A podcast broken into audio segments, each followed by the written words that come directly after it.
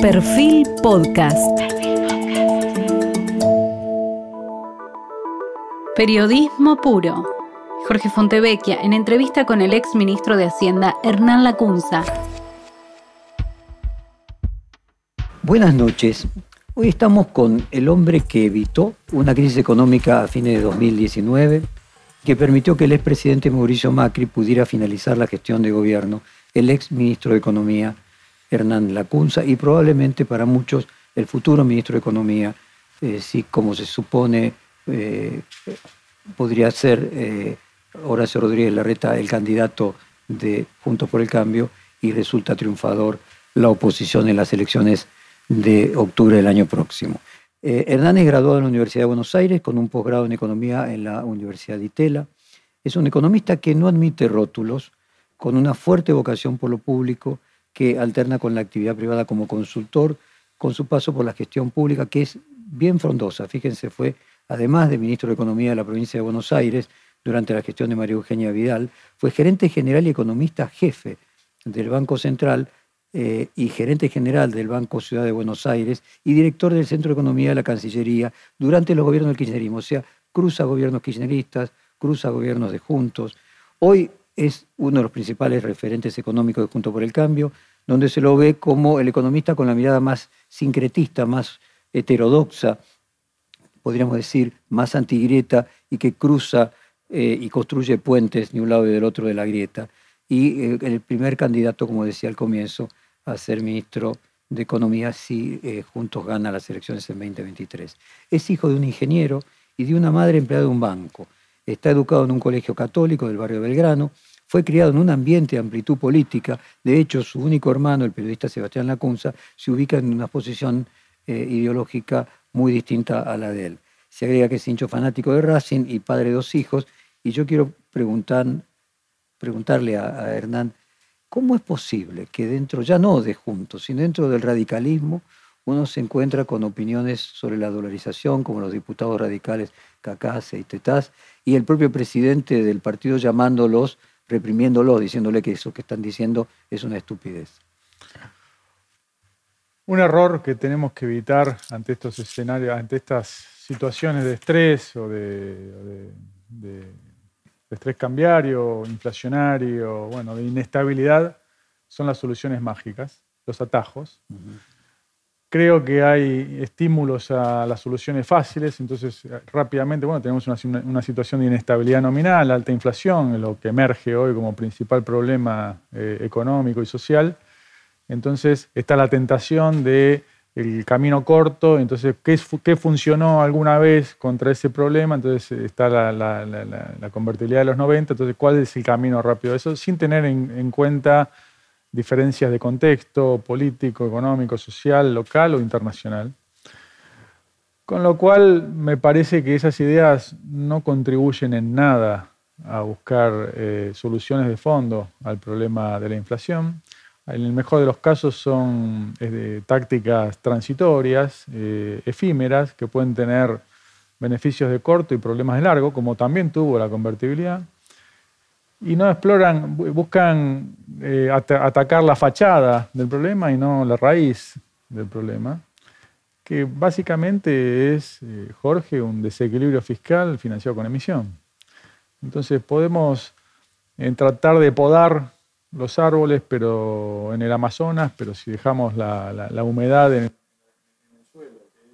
el déficit financiado con emisión, y bueno, podemos podar de día y, las ramas van a crecer de noche. Ahora, independientemente de que uno puede decir, el pensamiento mágico es hijo de la desesperación, de la misma forma que muchas personas frente a una enfermedad eh, muy dolorosa eh, les baja su nivel de desconfianza y terminan creyendo en soluciones mágicas, o sea que es comprensible desde el punto de vista humano.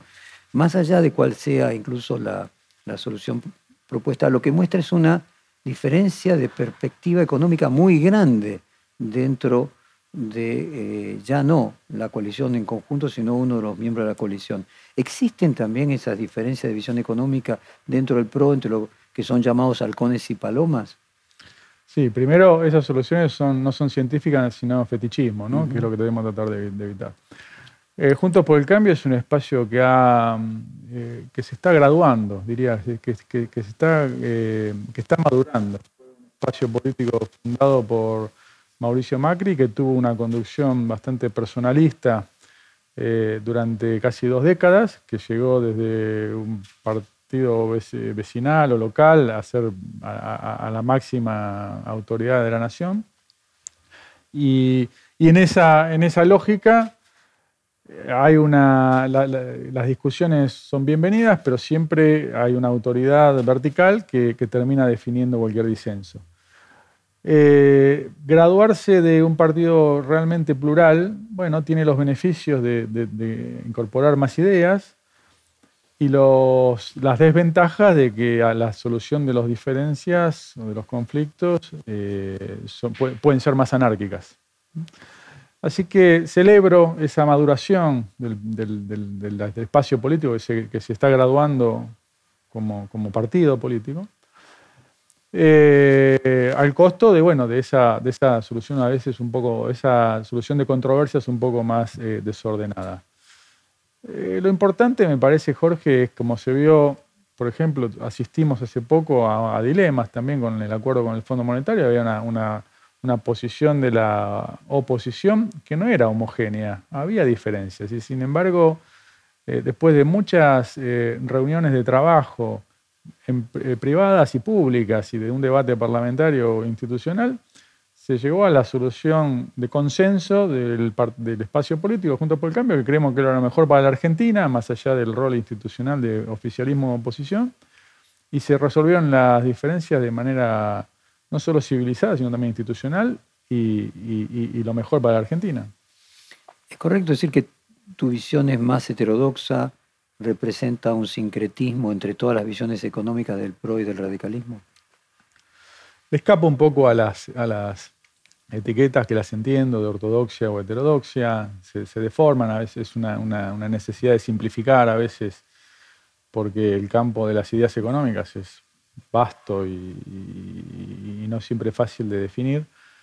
Eh, me gusta decir que hay que tener, o que me gusta tener ideas no dogmáticas, o visiones no dogmáticas, sino adecuar lo que podemos saber de la ciencia económica al momento y a la idiosincrasia que nos toca en, la, en la Argentina en este momento. Con lo cual, no, no pretendo ser una, eh, representar una síntesis del pensamiento de la oposición. Sí que tenemos que buscar soluciones concretas y con las prioridades bien definidas, sabiendo que lo primero que tenemos que atender es el 40% de pobres que tiene la Argentina. Ahora, Hernán, cuando Patricia Bullrich dice, por ejemplo, que su ministro de Economía sería Carlos Melconian, sabiéndose que vos eh, sos el recurrentemente más nombrado como candidato a ministro de Economía de eh, Horacio Rodríguez Larreta, ¿está enviando algún mensaje de diferencia? ¿Hay alguna diferencia entre tu visión económica y la de Melconian, por ejemplo? ¿Una puede representar más a un sector más ortodoxo, más duro, más relacionado con los halcones? O sea, ¿se traduce esa diferencia política entre halcones, mal llamados halcones y palomas, en también visiones económicas más duras o más eclécticas? Así como es bueno que haya distintos dirigentes, eh, líderes políticos dentro de Juntos por el Cambio, con aspiraciones legítimas eh, de, de, de, presidenciales, es bueno que haya equipos técnicos, pero no son técnicos, son políticos, pero especializados en economía, eh, y, no, y nos nutrimos de esa interacción, hasta esa competencia. Carlos es un excelente profesional, no, no, no hay muchas. Eh, digo, y bienvenida a, a, a, la, a la, arena política. Y, y si, y bueno, eh, en realidad él no es un economista partidario, pero eh, no, no, nos beneficiamos de, de del intercambio con, con profesionales de, de, todas las ideas. Ahora, si vos tuvieras que explicar a, Legos en economía los matices de diferencia que tenés vos con con Melconian. ¿Puedo interpretar o es una simplificación inadecuada que vos tenés una visión más heterodoxa y él una más ortodoxa? Puede ser algún matiz, uh -huh. si eso, si eso, si el, significado de, ortodoxia y heterodoxia sirve al, lector. Em, quizás alguna diferencia puede ser eh, la experiencia en el sector público, la lógica del sector público no es la misma que la del sector privado. Eh, en, la, matriz, en la, decisión del sector público, en el, sector privado probablemente sea, bueno, este, costos-beneficios, da, da, superávit, vamos para adelante. En el sector público hay que tener en cuenta cuestiones extra económicas, extra eficiencia, extra rendimiento estrictamente económico, eh, factores de poder, entonces hay que tener en cuenta eh, a los sindicatos, a la justicia, al poder legislativo, al poder, al poder judicial, a los medios, al impacto redistributivo de todas las medidas. Digo, es un, eh, un, set de ingredientes distinto al del sector privado. Entonces, bueno, esa experiencia puede ser distinta, pero la verdad que con Carlos he dialogado muchas veces y, no tenemos diferencia de fondo. En 2015 hubo una coalición electoral pero no una coalición de gobierno. O sea, vos bien marcabas, Macri, que era el fundador del partido que dio origen a esa coalición, eh, era el primus inter pares y actuaba de una manera unívoca. El próximo presidente de Juntos por el Cambio le va a tocar una situación distinta, una coalición en la cual va a ser necesario colegiar decisiones y tratar de armonizarlas. ¿Ves que pueda existir un riesgo de que se repitan en el gobierno, en el ejercicio del gobierno, aunque una proporción distinta, las mismas tensiones que hoy afectan al frente de todos, en que esas diferencias cuando se hacen públicas afectan la autoridad presidencial, la capacidad de gobernar de los ministros? Aspiro a que sea distinto, lo que vos decís es estrictamente cierto. Durante el mandato 2015-2019 de Mauricio Macri, siempre los dilemas de política son eh, difíciles, no, serían, no, tienen solución obvia, sino no serían dilemas, y siempre tienen costos y beneficios, y el presidente Macri suele decir que ante cualquier situación eh, difícil tenían primero que lograr los consensos internos, que no eran, que, muchas veces eran más difíciles que los externos. Me parece que eh, ha evolucionado, más allá de que siga habiendo matices, como hablamos en tu primera pregunta, estamos evolucionando hacia una matriz de ideas que no se discuten o que estamos todos de acuerdo en, cinco o seis cuestiones centrales y que entonces después sí habrá eh, cuestiones menores a, refinar eh, durante el ejercicio del poder. Pero, pero sí fue un problema en, la primera presidencia de Cambiemos. Eh, creo que la construcción colectiva, el aprendizaje de aquella, de aquella más el trabajo que se está haciendo hoy en día en el, Parlamento, por ejemplo, con, legisladores de, distintos partidos, sea del PRO, del radicalismo, de la coalición cívica, eh, eh, ese ejercicio prolífico de intercambio, de búsqueda de consensos, por ejemplo, con el acuerdo con el Fondo Monetario, eh, lleva a tener un núcleo duro de convicciones más, más arraigadas que las que se habían tenido al principio de 2015 que fue una coalición más de más de electoral, electoral y, sin tiempo previo para trabajar los consensos. Hernán, ¿puede ser que la irrupción de mi ley como un fenómeno electoral eh, haga correr el discurso del PRO a la derecha eh, para cuidar que no le canibalicen ese sector del electorado? Me parece, Jorge, que más que la, emergencia de Milay, que es un, hecho evidente, lo que está corriendo un poco el eje de la discusión, no sé si a la derecha, pero digamos, hasta a, algunas verdades universales que no son de derecha o de izquierda, por ejemplo, que no se puede vivir todo el tiempo con déficit fiscal, que no se puede gastar todo el tiempo más de lo que ingresa. Si eso es de derecha, bueno, eh, enhorabuena. Pero, pero es más bien el, evidente fracaso o la evidente inconsistencia y la evidente falta de resultados y, pérdida de bienestar de las ideas contrarias. Esto de que podemos, eh, a cualquier problema económico, la respuesta es más Estado, independientemente de cuál sea el nivel de gasto que tengamos. Me parece entonces que el agotamiento del actual modelo económico, que tiene ahora dos años, pero tuvo antes 12 años eh, continuos y, profundizando esas, esos dogmas, bueno, me parece que hace, es mucho más em, eh, forjador de, de, nuevas ideas con sentido común o, del, corrimiento del eje del debate público enhorabuena, porque acá se discuten cosas que en el resto del mundo hace rato que no se discuten más. López Murphy, otro de puro cuño radical, quiere atraer a espera Juntos por el Cambio. ¿Hay diferencias de visiones o pueden ser armonizadas entre los libertarios como Esper y, Juntos por el Cambio? Hay, no, no, hay, hay diferencias y hay similitudes, como como en todo el arco de, las ideas, del, pensamiento, me parece que no son irreconciliables. De nuevo, hay eh, diferencias de experiencia, hay ideas que, son muy, eh, parecen muy consistentes en el papel y son... Llevadas a la práctica, se demuestran Yo siempre digo, dijiste que era hincha de Racing, digo, yo cuando voy a la cancha de Racing, que trato de ir todos los fines de semana en la tribuna, las cabeceó todas ¿eh? pero de centrales juegan Sigali y Neri Domínguez, no juego yo. Por algo no juego yo. Bueno, entonces estar adentro del área es más difícil que estar en la tribuna.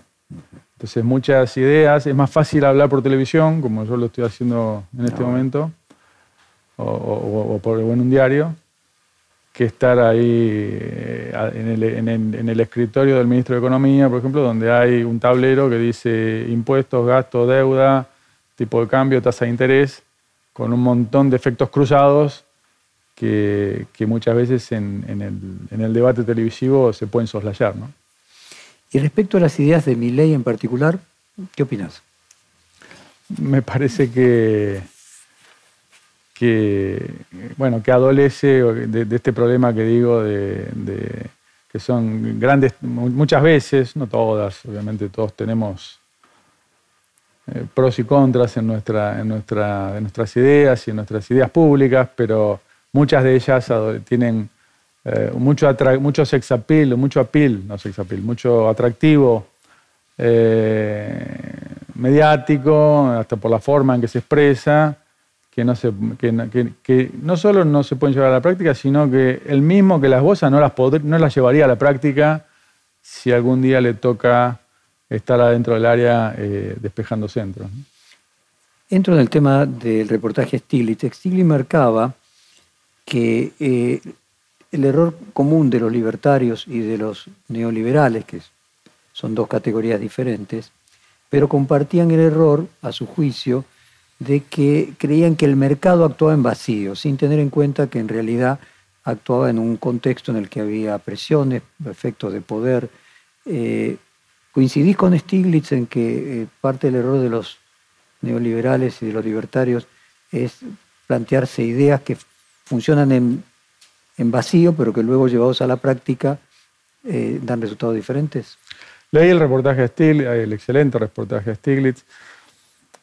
Stiglitz obtuvo su premio Nobel justamente trabajando sobre asimetrías de la información, o sea, fallas de mercado. Y ninguna teoría económica eh, ni, ni, ni, liberal, ni no liberal, ni neoliberal, ni, socialista o comunista, niega las fallas de mercado. Eh, así que, Los libertarios sí. Bueno, es entonces un extremo dogmático que, entonces me parece impropio, porque hay evidentes fallas de mercado. Por ejemplo, las asimetrías de información o, por ejemplo, los, mercados de exceso de concentración. Abuso de posición dominante. Abuso de posición dominante. Que hay herramientas previstas para eso. Eh, lo que no podemos hacer es, o lo que es, un, un agravante y no una solución, es confundir la identificación del problema con la solución. Por ejemplo, se aplica esa teoría hoy día, aquí localmente, no en el resto del mundo, que la inflación se debe a una falla de mercado al abuso de posición dominante. No, no es así. Si hay un mercado eh, concentrado, el presunto monopolista o, el oligopolio fija el precio máximo el día 1, no, no lo va fijando de a poco todos los meses. Y la inflación es el aumento persistente y generalizado de los precios, o sea, persistente, es un poco por mes. No es el caso de un monopolio que hace todo el día 1, que, fue altruista el día 1 y lo, lo hizo de a poco. Y generalizado, o sea, uno debería postular esa teoría que en todos los productos hay posición dominante en los 90.000 productos que releva el INDEC, el índice de precio del consumidor del INDEC. Con lo cual es una, deformación o, una eh, aplicación impropia de las fallas de mercado a un problema que es de otro origen. Entonces, si se tiene ese diagnóstico, como por ejemplo tiene el gobierno, va a tener como toda... Mm, Exageración. Médico, si tiene mal diagnóstico, va a aplicar mal la terapia. Entonces invierte un montón de energía hoy día en atacar las, fallas, las presuntas fallas de mercado que pueden ser en determinados productos, no va a resolver nada, Jorge, pero no porque lo diga yo hoy en, abril de 2022, porque lo viene haciendo hace seis meses, lo, hizo en el gobierno anterior y nunca, nunca consiguió nada. Hay un libro que se llama 4.000 años de fracaso en, los controles de precios. Bueno, eh, entonces no coincido con el profesor Stiglitz en, la, aplicación de esa tesis a la solución de todos los problemas, porque no todos los problemas tienen ese origen. Stiglitz también dice que si el Fondo Monetario Internacional, primero dice que el Fondo Monetario Internacional debería haber puesto condiciones cuando entregó los 45 mil millones de dólares de que no fueran utilizados para formación de activos externos y salida de divisa del país. Eh, y luego dice que si se hubiera hecho eso, eh, hoy gran parte de esos 45 mil millones de dólares estarían en el Banco Central y la situación de la Argentina no sería lo crítica que es hoy. Comprendiendo que es muy fácil hablar expos y con el diario del lunes, independientemente de eso y que sea contrafáctico, ¿es, ¿es correcto esa idea? Parece que la premisa de Stiglitz es equivocada, de nuevo.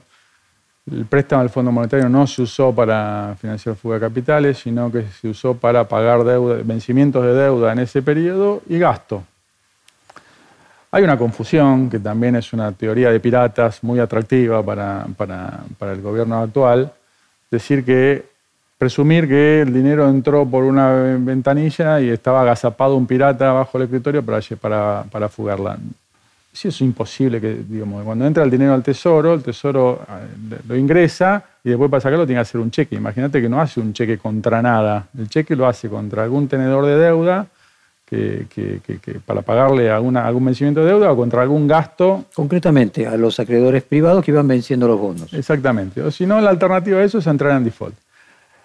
Lo llamada fuga de divisas, que es que en realidad es dolarización de activos, o sea, comprar dólares, lo que hace cualquier ciudadano de a pie, este, cuando se pasa de pesos a dólares y lo saca del banco, ¿sí? eso es la fuga, lo manda al exterior, lo manda la, al colchón. La palabra fuga tiene una connotación también de ilegal y no es ilegal, ¿no? ¿sí? es una, la formación de activos externos, la dolarización, ocurre por desconfianza en de sus ahorros en el sistema sin préstamo del Fondo Monetario ocurre igual la fuga. De hecho, si, no hay confianza, si no hay confianza en, que, en mantener los ahorros en pesos, o sea, desconfianza en la moneda. Son hechos independientes el, préstamo que va a financiar deuda de lo que los argentinos o los extranjeros pretendemos, eh, procuramos hacer con nuestros eh, activos en moneda local o en moneda extranjera. De hecho, Jorge, en el primer gobierno de Cristina, 2007-2011, la, fuga fue mayor que en el gobierno de Mauricio. ¿Sabes por qué? Y no hubo préstamo del fondo, más bien todo lo contrario, se le pagó al fondo en 2006. Así que no había un préstamo del fondo y se, fugaron o se fueron 70 eh, mil millones de dólares. ¿sí? Y se perdieron reservas y, y se terminó poniendo, poniendo el cepo. Eso en el gobierno de Cristina. ¿Por qué? En el segundo no, ¿sabes por qué? Porque hubo cepo. En el gobierno de Mauricio sí hubo salida de, capitales o formación de activos externos porque no había cepo. Entonces, no confundamos de nuevo las causas con las consecuencias. el antídoto para evitar... Es que haya confianza. Una fuga, sí, el, sano es que haya confianza. El insano cepo. El insano cepo, o sea, el torniquete cepo, que es una medida yo tomé la medida de, poner el cepo porque la consecuencia era peor, ¿sí? Pero es como toda torniquete, dura, es para evitar un, que te sangre, es un transitorio, no puedo vivir con torniquete, lo que pasa ahora.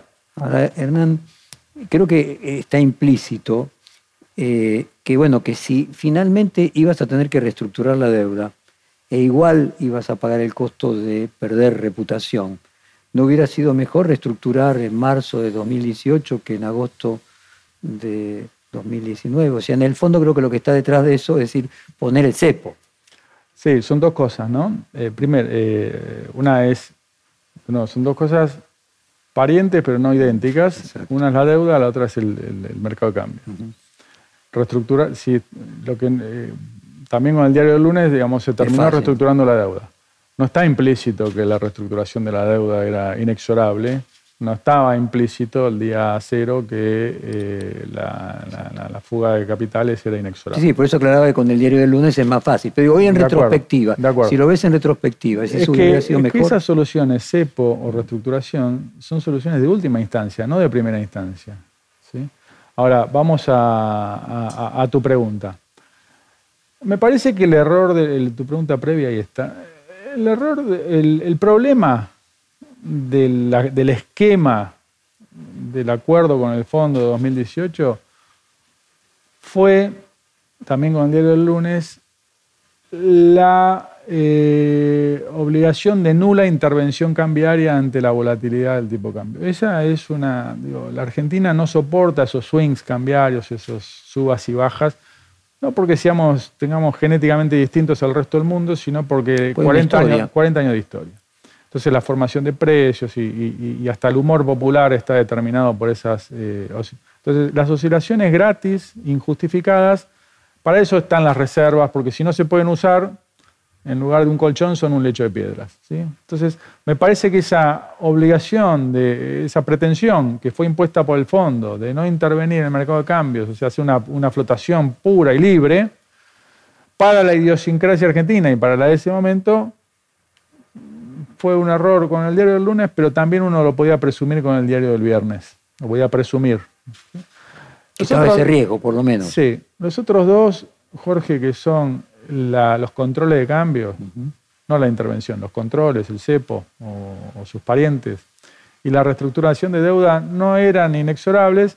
Y te digo más.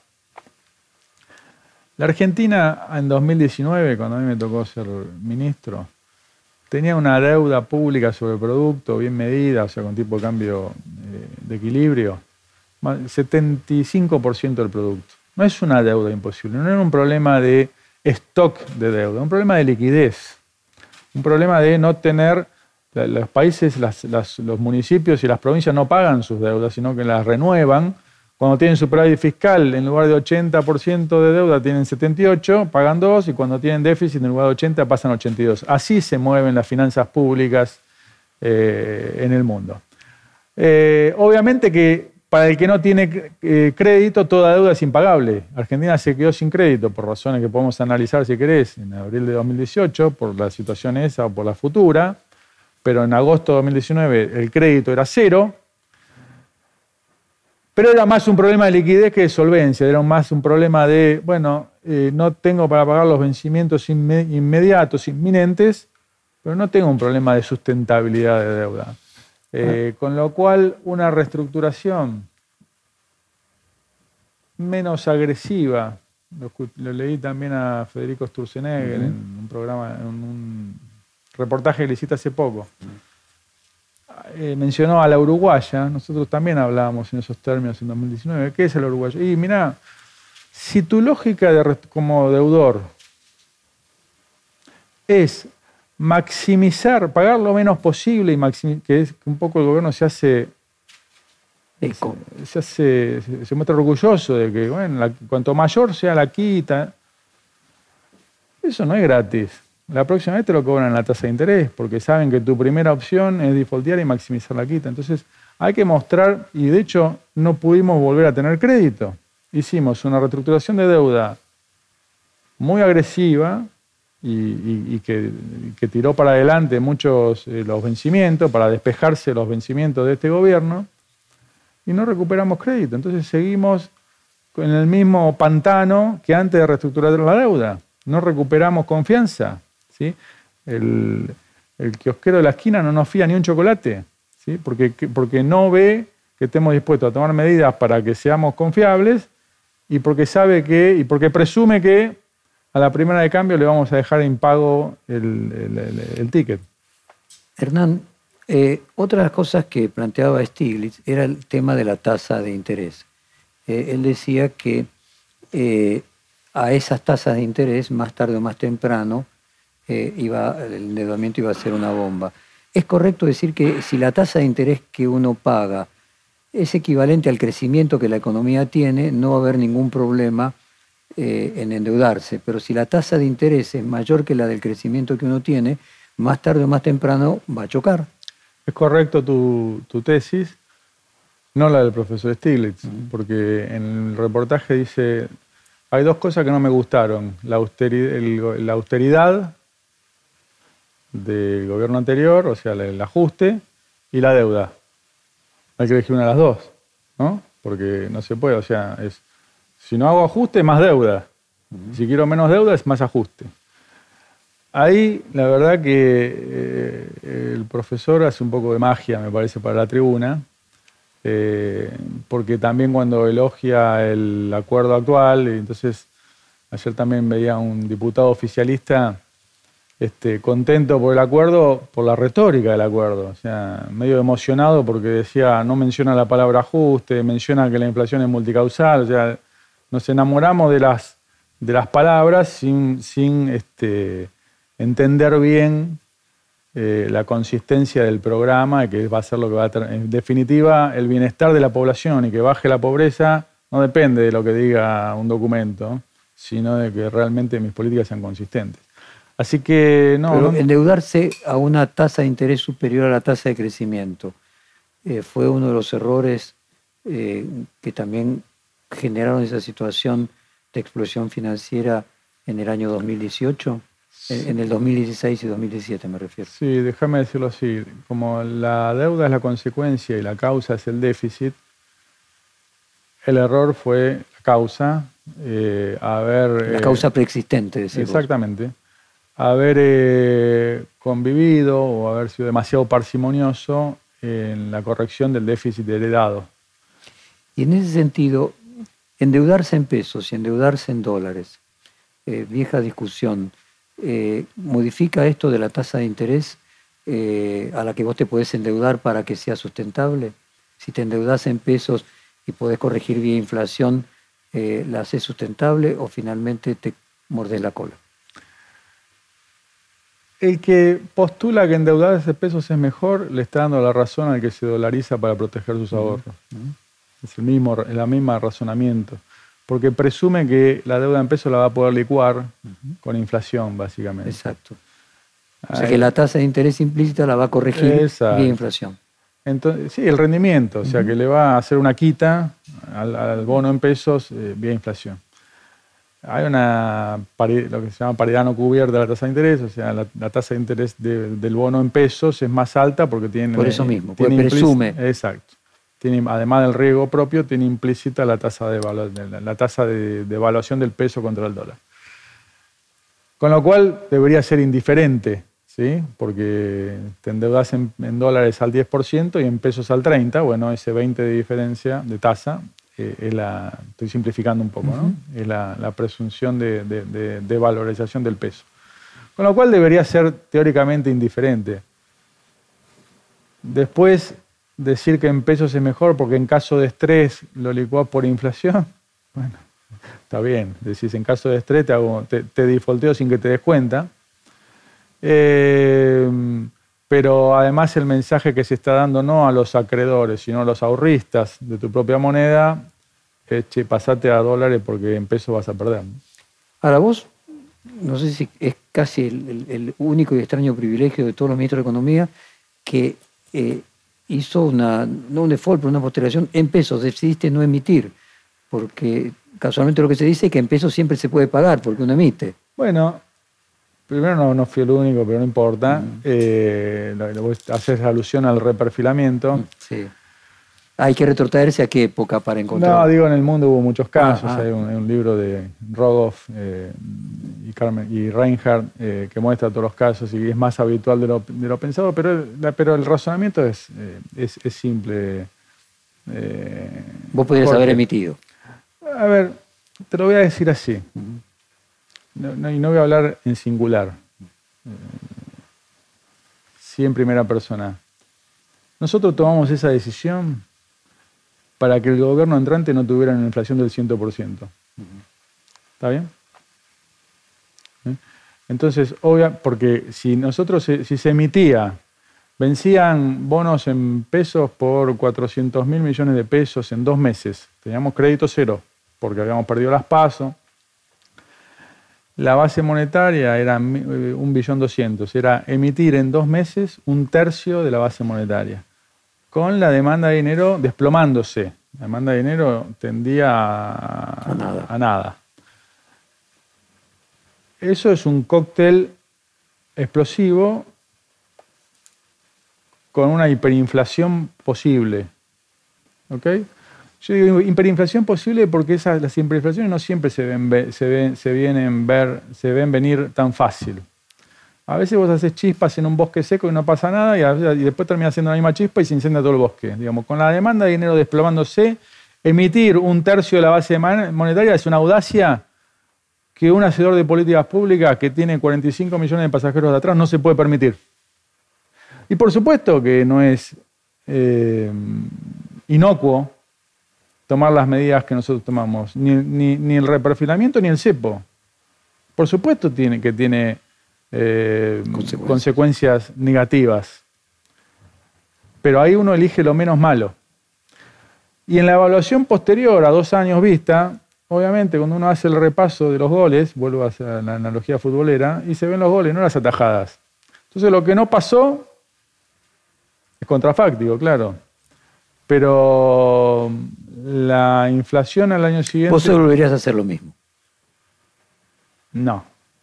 ¿En, qué, en estas circunstancias? Sí, sí. No, en estas circunstancias no. No, no. En esas circunstancias, Ah, en aquellas circunstancias sí, pero no quiero parecer obcecado de que, de que, de que hay que hacer siempre lo mismo. No, digo... la- eh, No, digo, en esas circunstancias, si volvieras para atrás, con el diario del lunes volverías a hacer lo mismo. Sí, sí, porque creo que el, el- el- el contrafáctico era peor. El riesgo del contrafáctico era peor. Y por supuesto yo no tengo la certeza de qué habría pasado si no se hubiera... No, no- no voy a engañar a nadie. Pero no se puede someter a 45 millones de pasajeros a un riesgo de una inflación del 100%. Hernán, Porque lo que me pidió el presidente Macri en esas circunstancias, me dijo un solo, un solo pedido, me, me- hizo, digamos, veníamos de una semana donde había habido una depreciación del peso del 30% y los precios y, y la inflación eh, escaló al 8% mensual en ese mes, o el mes siguiente, dijo que los pobres no sufran más. Lo único que me dijo es que los pobres ya, ya, ya están muy castigados por la devaluación y la inflación evitemos una nueva ronda de eh, devaluación e inflación, hacer lo que tengas que hacer. Hernán,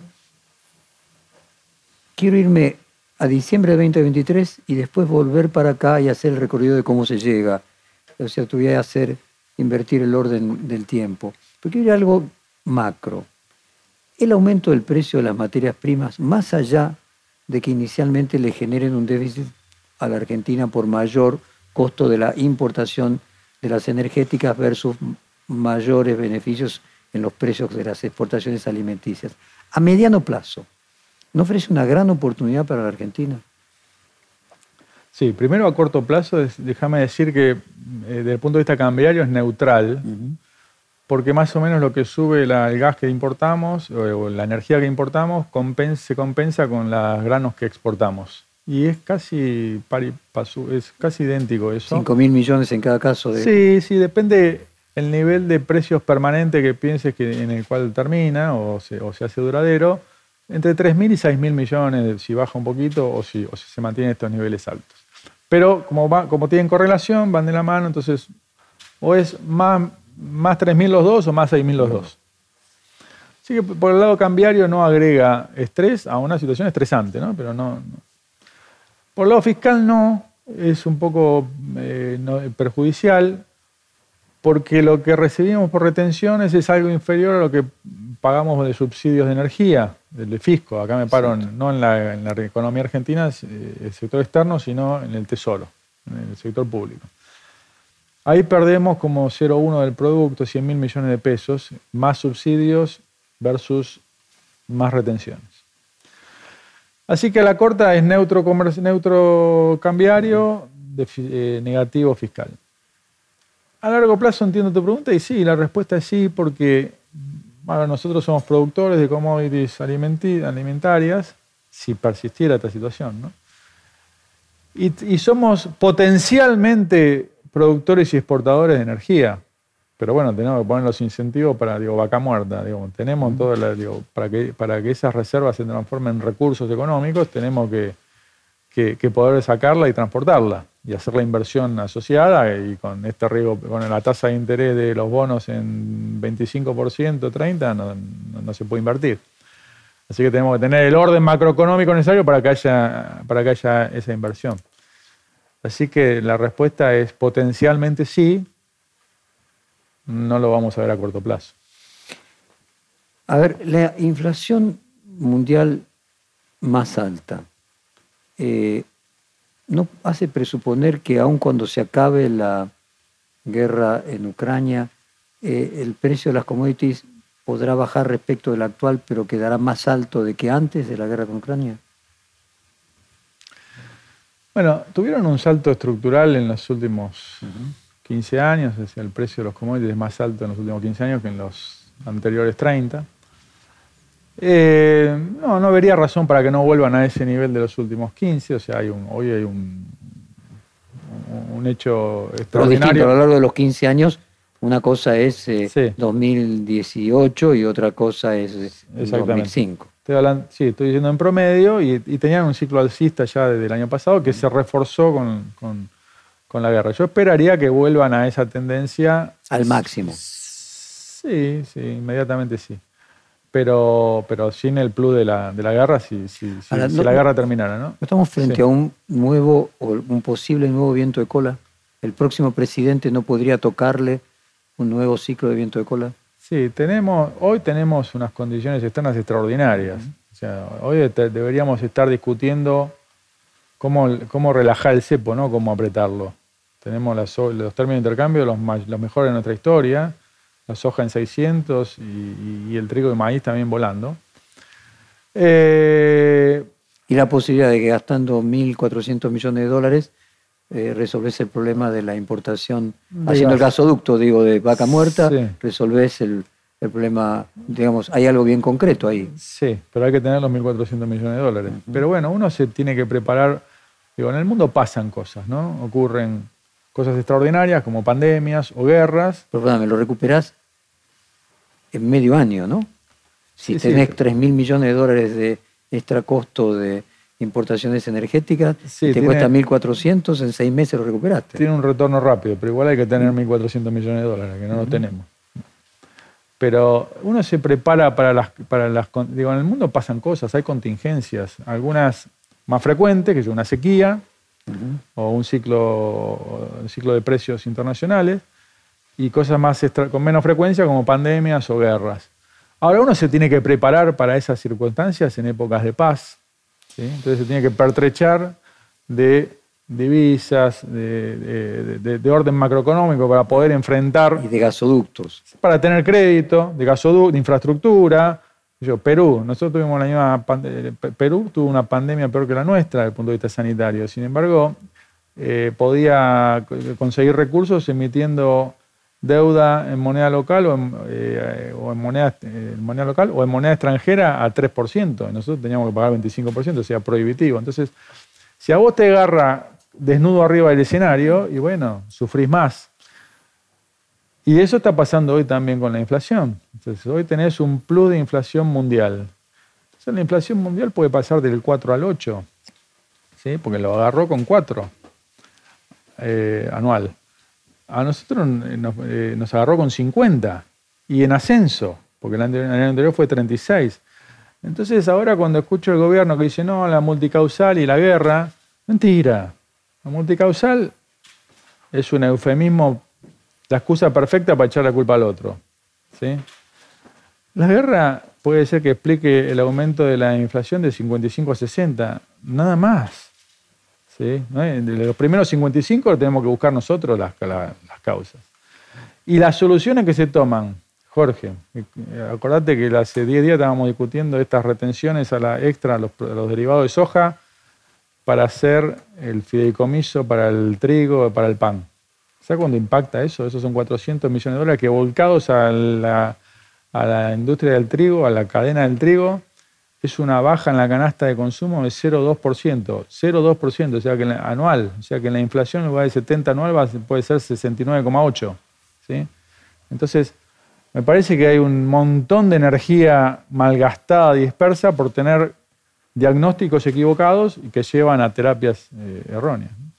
Y respecto a la inflación mundial, cuando vos ves España 9%, Estados Unidos tuvo 16 de mayorista.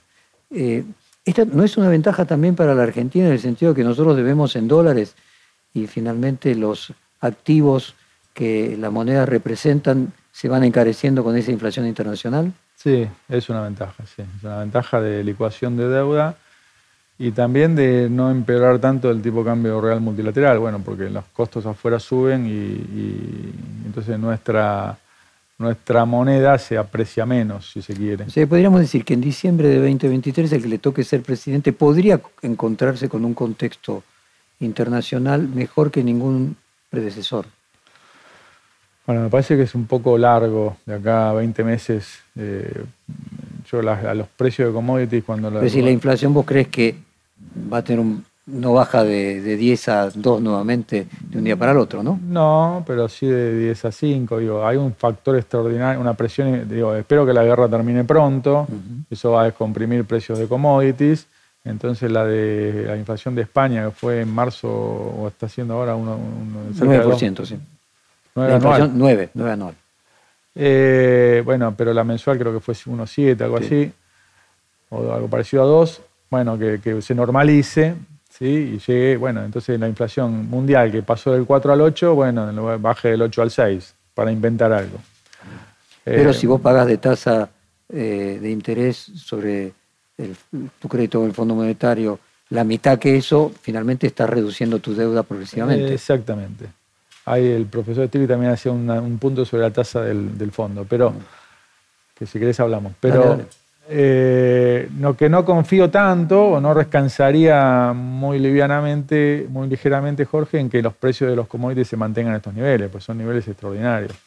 Yo cuando veo los mercados de futuro de commodities, en realidad miran el precio hoy y lo extrapolan al futuro, y eso en general pasa pocas veces, digamos. No, no, Nunca vi buenos pronósticos de futuros de commodities. Este... Porque hay mucha especulación en ese sentido y que lo que sube rápido, lo que decían las abuelitas, lo que rápido se aprende, rápido se olvida. Lo explicamos, lo explicamos, en general somos grandes explicadores ex post de los precios de commodities, no, porque China tal cosa, predecir es muy difícil. Y antes de, ir al corte y empezar con de acá a diciembre, terminame el tema de las tasas del profesor Stiglitz. No, porque también hay otro punto respecto a la tasa esta eh, incremental que cobra el fondo. El fondo es, una, es un prestamista de última instancia, es un banco público mundial donde los accionistas son los países que ofrece crédito cuando se retira el crédito privado voluntario. Entonces, eh, ofrece el crédito en, mejores condiciones. Bueno, por eso los países lo toman como banco público que es internacional. Dice, bueno, el mundo te presta a 12, eso es un disparate, entonces te presto yo a a, tres o cuatro de, tasa. Y le pone penalidad y dice, bueno, pero pagame en tiempo y forma porque si no te voy poniendo un costo creciente para que vos tengas incentivo a pagarme. Si no, siempre yo voy a ser más barato que, la tasa de mercado, entonces nunca me lo vas a devolver. Entonces, esa lógica tiene. Ahora, para poder acceder a esos préstamos tenemos que entender esa lógica. Si después cuando nos, eh, eh, toca el contrato que firmamos, eh, que tiene la lógica de ir creciendo para que tengas incentivo a pagar, decimos, no, ahora quiero reescribirlo, bueno, es que los argentinos queremos cambiar las reglas a nuestro antojo o a nuestra conveniencia y eso no pasa. ¿Cómo ves este año? ¿Cuánto crees que va a crecer la economía este año? ¿Cómo crees que va a evolucionar la inflación? Creo que el acuerdo con el fondo es bisagra. Si no hubiera habido acuerdos, hoy estaríamos hablando otras cosas en este reportaje, mucho más dramáticas. Por eso es que la oposición acompañó el no default. Pero no el programa, porque creo que el programa es muy malo. Creo que va a brindar, debería brindar algún alivio cambiario. Estábamos en un precipicio, al borde del precipicio, con un pie afuera, reservas netas negativas, y hoy tenemos 6 mil millones de reservas netas. O sea, no salimos de la cornisa, pero nos corrimos 6 metros para atrás. O sea, debería dar una, más, los buenos precios de los granos que hablábamos antes, debería haber un alivio cambiario. No inflacionario, porque como la corrección fiscal es muy parsimoniosa, poco exigente, bueno, por eso los bonos valen lo que valen, porque no se, ve un riesgo de reestructuración más adelante. Y no, no relajamiento inflacionario, porque justamente como este, la válvula de escape de la inconsistencia del funcionamiento macroeconómico, que es déficit financiado con emisión, eh, se necesita para licuar gasto. O sea, para ponerlo en términos concretos, el Fondo Monetario acepta que haya inflación para poder bajar el déficit. Sí, y lo sabe y lo reconoce, y después dice medio resignadamente, ¿qué cree que te ponga acá multicausal? Bueno, te lo pongo, pero eh, acepta, no, muy convencido, acepta que, este modelo no va a corregir el problema inflacionario. Y después, y último... Perdóname, eh, Hernán, no solamente que no va a corregir, sino, y te pregunto en forma de pregunta, de que es necesaria que haya inflación para que este modelo funcione. Sí, Y además, Jorge, me parece, digamos, la inflación eh, que, vemos hoy se generó hace seis meses, con la emisión asociada al financiamiento, digo, el plan platita primaveral generó la inflación otoñal de 2022. Así que ya está jugada la inflación de este primer semestre sin dudas, y en la medida que se cumpla el acuerdo con el fondo, que empieza a decir, bueno, no te financies tanto con emisión, sino con deuda en peso, que también es un problema para el futuro, eh, Puede llegar a bajar en el segundo semestre. Sí, o más para el año que viene, siempre y cuando se cumpla el acuerdo, que tengo mis dudas. Ahora, al mismo tiempo, si se cumpliera el acuerdo, bajaría la inflación, pero también el crecimiento. No, el crecimiento me parece que no va a pasar nada, o sea, vamos a seguir estancados, que era una parte de tu pregunta, porque el gobierno también se enorgullece de decir, bien, no le tuve que cambiar ninguna pieza a mi vehículo, que no tuve que hacer ninguna reforma, ni de, ni de regla del trabajo, ni previsional, ni impositiva. O sea, no le cambié nada, pero el motor está fundido. ¿sí? Entonces, ¿cómo vamos a hacer para sacar este auto a la ruta?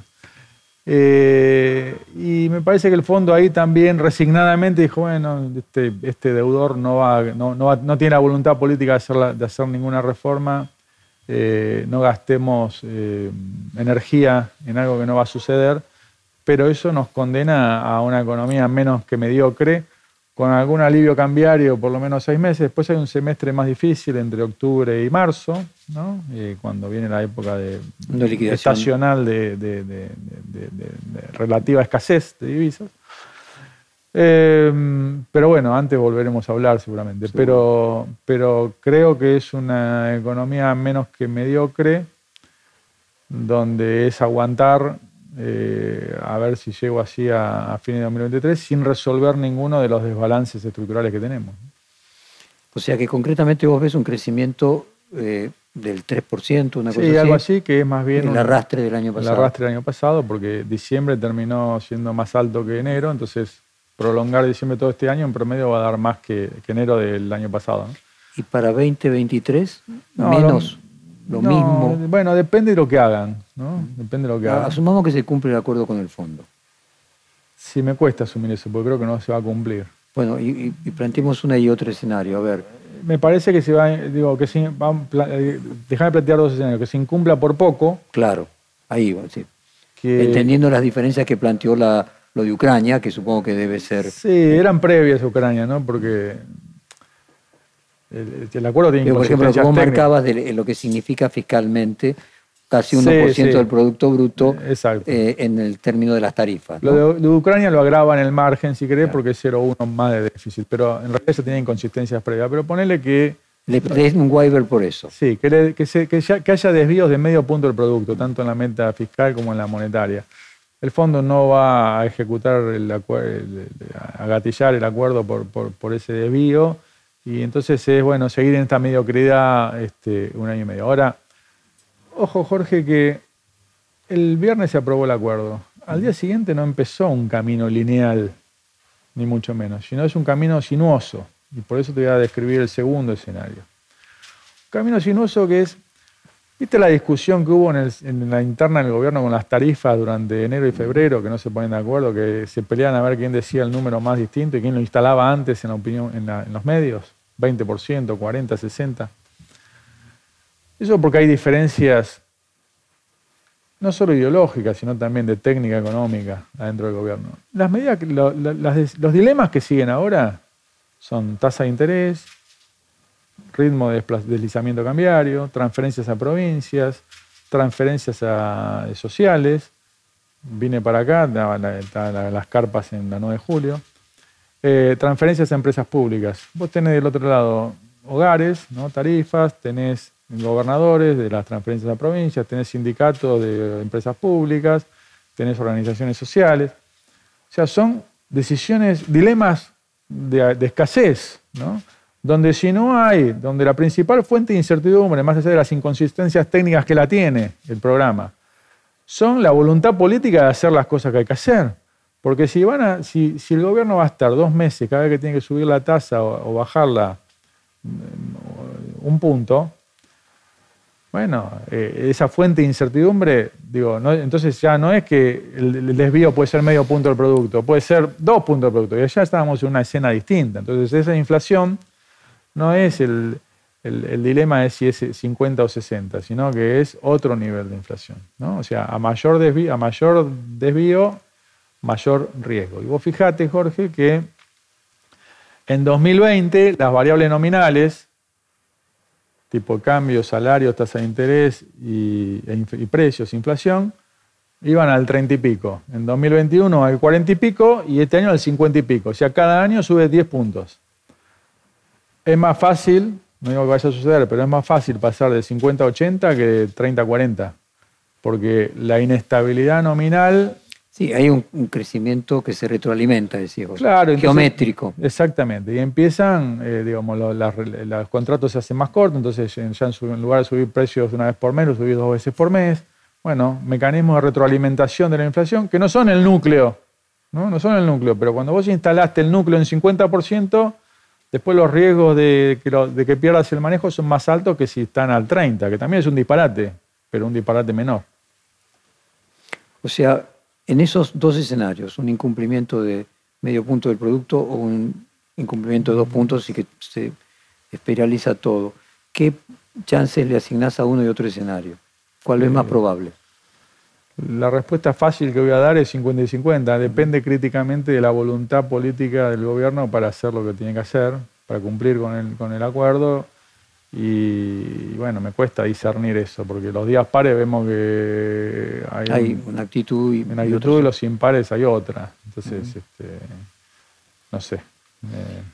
Bueno, volviendo entonces a, hacer un, cierre de la, de la, hora de conversación que se nos está acabando el tiempo, eh, me parece que el aprendizaje no sería solamente de los cuatro años en los que juntos fue gobierno, sino también de los problemas que tiene una coalición sin un primus inter pares muy fuerte, como fue Mauricio Macri o como fue en otro momento Menem o Kirchner o los presidentes que tuvieron todo el poder, también un aprendizaje de los problemas que tiene el Frente de Todos eh, para Juntos por el Cambio en 2023. Sí, y déjame decir para 2023, para pensar un programa de desarrollo para 2023, Jorge, ningún país se va a desarrollar si la banquina es más ancha que la ruta si cada uno de nosotros o cada uno de los actores económicos, sociales, productivos, estamos buscando cuál es el andarivel fuera de la ruta que nos conviene para defender nuestro privilegio. Y estoy hablando en todos los, órdenes institucionales, ¿eh? previsional, de federalismo, impositivo, si estamos a la búsqueda de la, renta sectorial exclusiva, ¿sí? tenemos, para, decir, para dar un ejemplo, el sistema previsional tiene una ruta central y 200 colectoras. Que son todas las jubilaciones de privilegio. Sí, o de regímenes especiales. Por mencionar una, un factor. ¿no? Eh, si no empezamos a discutir esa, que obviamente son mejores que la ruta, si no todos querrían pasarse a la ruta. Eh, el 55% de los, jubilados actuales argentinos cobran por la, por, la banquina, que no es ilegal la banquina, ¿eh? pero es eh, irregular. Y lo mismo pasa con los regímenes impositivos, con las exenciones de ganancias, por ejemplo. Lo mismo pasa eh, con la distribución de los fondos federales a provincias, que no resisten, que, van más fondos por la banquina que por la ruta.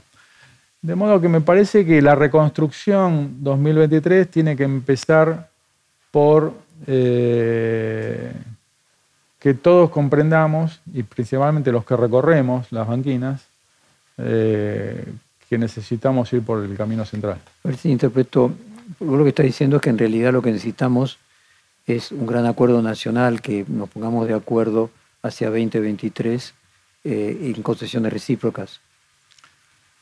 Sí, que no busquemos la excepción a la regla, cada uno de los argentinos. Y cada uno conceda una parte de sus beneficios. Que cada uno reconozca el beneficio que está teniendo a expensa de los demás. Hernán, muchísimas gracias y volvemos a charlar, sí, seguramente a fin de año y reconfirmar todos estos pronósticos. Muchas Un placer. Gracias.